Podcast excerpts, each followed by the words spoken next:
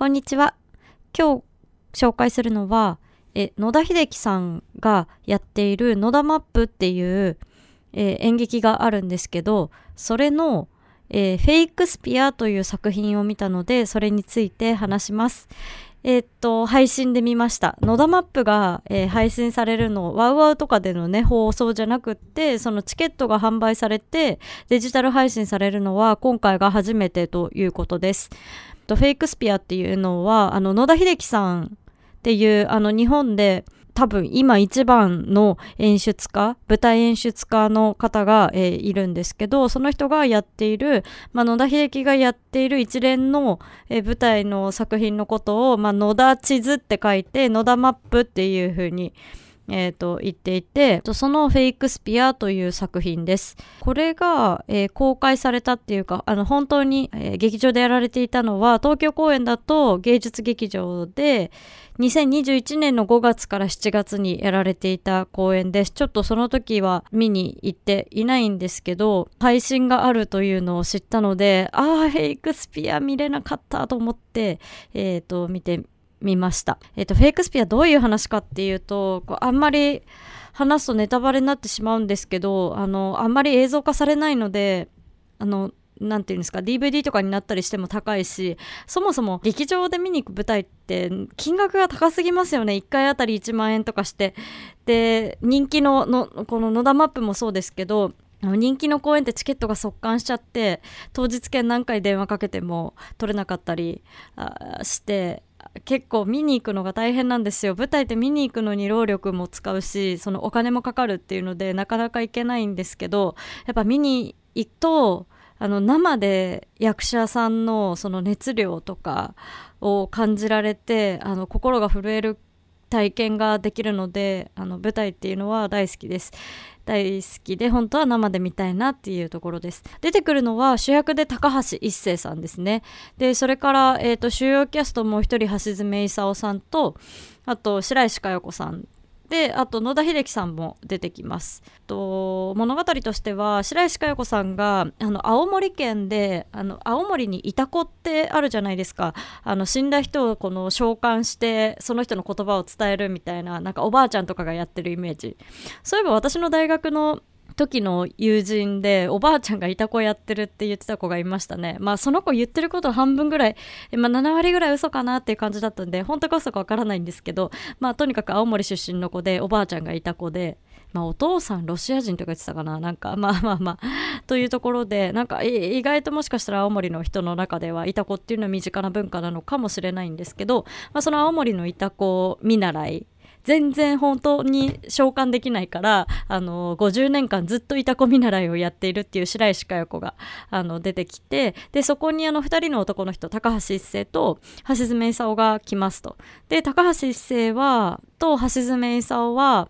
あの親子でで橋爪功の方が息子で高橋一生の方がお父さんっていうことですね。まあ言ってしまえば高橋一生が橋爪功よりも全然年が若いので、まあ、どういうことかっていうと高橋一生が橋爪功の死んだお父さんの役回りっていうところで出てくる。と舞台2時間半ぐらいですかね。2時間半弱かなあったんですけど最初ねすごくコメディなんですよ。その言葉をうまく使うその言葉遊びまあ野田秀樹さんの作品っていつもそういうことが多いんのかなっていうふうに思うんですけど、まあ、ちなみに野田マップはその見たい見たいと思っていてあの生で見たことは多分一回もないんじゃないかなっていうふうに思いますね。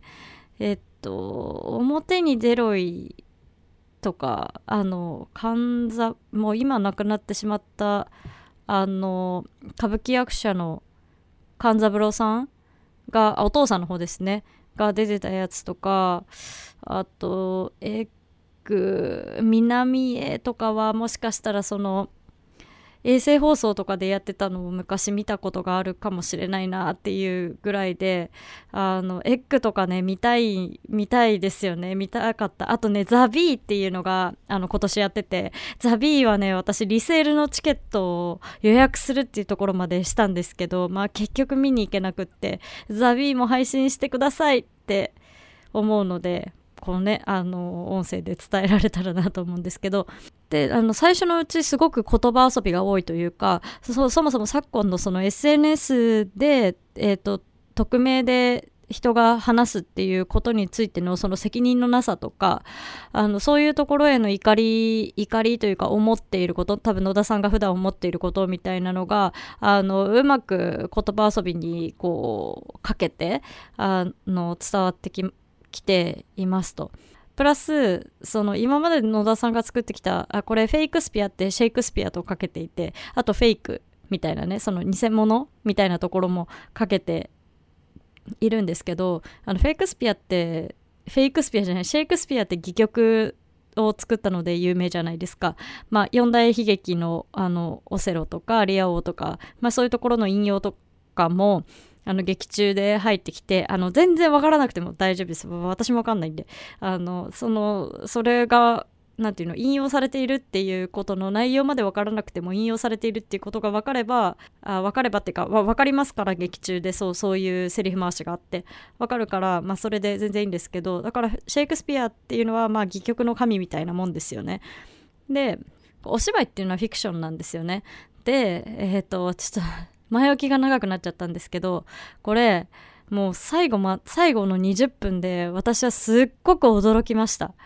あの見ない人も多いかもしれないし、まあ、これ別に言ってもその感動する度合いに関しての、えー、大きさは変わらないと思うからあの言おうと思うんですけどあの最後の20分間あの御巣鷹山のね後期の日航機ジャンボの墜落事故ってあったじゃないですか昔。あの昭和の時代ですけど。であれのあの墜落までの様子。そのジャンボジェットに穴が開いてから御巣鷹山の尾根にそうドシーンって墜落するまでの様子を20分ぐらいかけて最後高橋一生とかあのアンサンブルの人たちとかみんなでやるんですよ。いやもう本当にそれがもうそこのシーンが本当に分厚くてああもうどどこに見ながらどこに感情を持っていったらいいかもうわからないぐらいでしたけどとにかく熱量を感じての2回見ました。とりあえず配信なんでね。繰り返し見れるんであの今回は2回見たんですけどあの最後まで行ってまた最初から見ると一番最初の始まりがね最初はだってまさかそんなに最後その日航機の墜落事故のあの様子をやるなんていうふうに思っていなかったから一番最初のシーンとかあとは前半で話している言葉遊びみたいなのがあの実は全部そこにかかってきたりするんですよね。だからそれに気づかないままあの1回目は前半あ面白いなと思ってコメディ面白いなと思って見てたんですけど結局前半で茶化しながら言ってたことが最後のその事故の場面に全部集約されるっていうことが分かって2回見るとすごく学びの多い舞台でしたね。まあ、結局その何だったかっていうと橋爪功のお父さんはえー、っとジャンボをね運転していた機長だった高橋一生だったっていう話ででそのまあいた子っていうあの媒介の人ね白石加代子のいた子という媒介の人物を通してその2人がその真実にたどり着く。そして言葉っていうのがのフィクションを作ってきた野田秀樹がそのノンフィクションの言葉の強さみたいなものを取り入れたっていうのがこの作品のその大きなポイントなのかなというふうに思ってあの最後インタビュー映像とかもあったんですけどの自分の言葉じゃない言葉あの日航機のジャンボ事故ってあの30分ぐらいねあのボイスレコーダーのテープっていうんですかねその機長があの更新したやつその他のその羽田に戻りたいとかそのいいと基地とかその操縦のところであの更新した時の音声とかそれから操縦室の中のあの言葉この言葉がもう本当に胸にくるものがありましたね。そのこれ有名かもしれないんですけどあのもうダメかもわからんみたいな一言とかあと頭を上げろとか危機迫るものがありましたね。でまあその、えーと、ボイスレコーダーのテープが残ってるんですけどそれをそのまま使ってそのままほとんどそのままそのセリフにして使ってるんですね。だからもう日本の舞台のフィクションのフィクション舞台の帝王とも言える野田秀樹がノンフィクションの言葉を舞台の一番盛り上がる一番重要なところで使っているっていうフェイク。のフェイクスピア。っていう作品、まあ、このことだけでもそのどれだけその野田秀樹が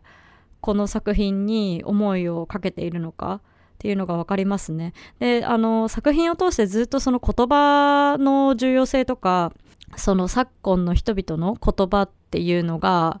あの本当の声なのか本当の言葉なのかみたいなことを問い続けているんですけどそれがまさにその最後ノンフィクションのノンフィクションをベースにしたあのほぼノンフィクションのセリフを入れることによってあの彼自身もこの作品を通して、えーと、作られていない言葉本当の言葉みたいなのがあの私たち人間に与える影響とかあの感じるものっていうのの大きさを伝えたかったのかなと思いますね。なので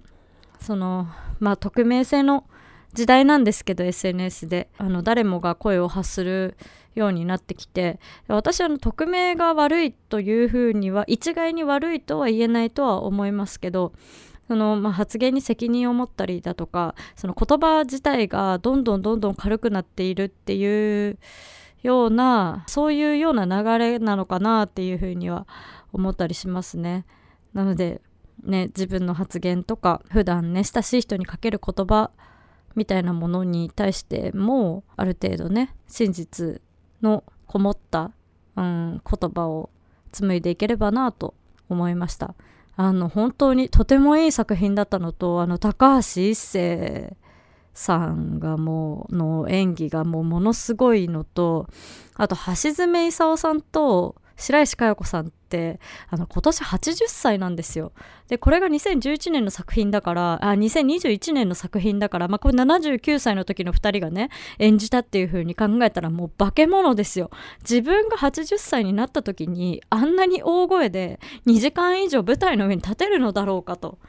まあまあ、舞台に立たないんですけど、あの、まあそういうね、あの、それぐらいのそのことが、果たしてできるのだろうかと、そんな身体構造になれるのだろうかと思いましたね。もう二人ともマジ化け物って思って、やっぱ役者さんのそのエネルギーっていうか熱量っていうのはもうものすごいものがあるなと思いましたね。で、あ、言い忘れてました。前田敦子さんがね、出てるんですよ。元 AKB のね。あの、前田敦子さんってめちゃくちゃ演技上手ですよね。まあ、ドラマ、ドラマじゃないや、映画とかでも、あ結構出てるじゃないですか。モラトリアムたまことかなんだっけさよなら歌舞伎町とか見ましたけどあのとっても自然な演技でいいなと思って今回初めて前田敦子さんが舞台で喋る喋るっていうかその舞台俳優として出ているのを見たんですけどもうとっても良かったです。っていうか発声がいいのかな？なんか声がいいですね。なんかあのどれぐらいの公演の期間中のどこの場所で撮影されたかわからないあでしたけど配信のこの舞台は声が本当によく通りましたね。えー、聞きやすい。もう、あの、さすがずっと舞台に立ってきた。あと、やっぱ体の使い方がすごく上手だなと思いましたね。前田敦子さんもすごく素敵でした。はい。ということで、え、ー、と、今日ご紹介したのは、えー、演劇ですね。野田マップのフェイクスピアでした。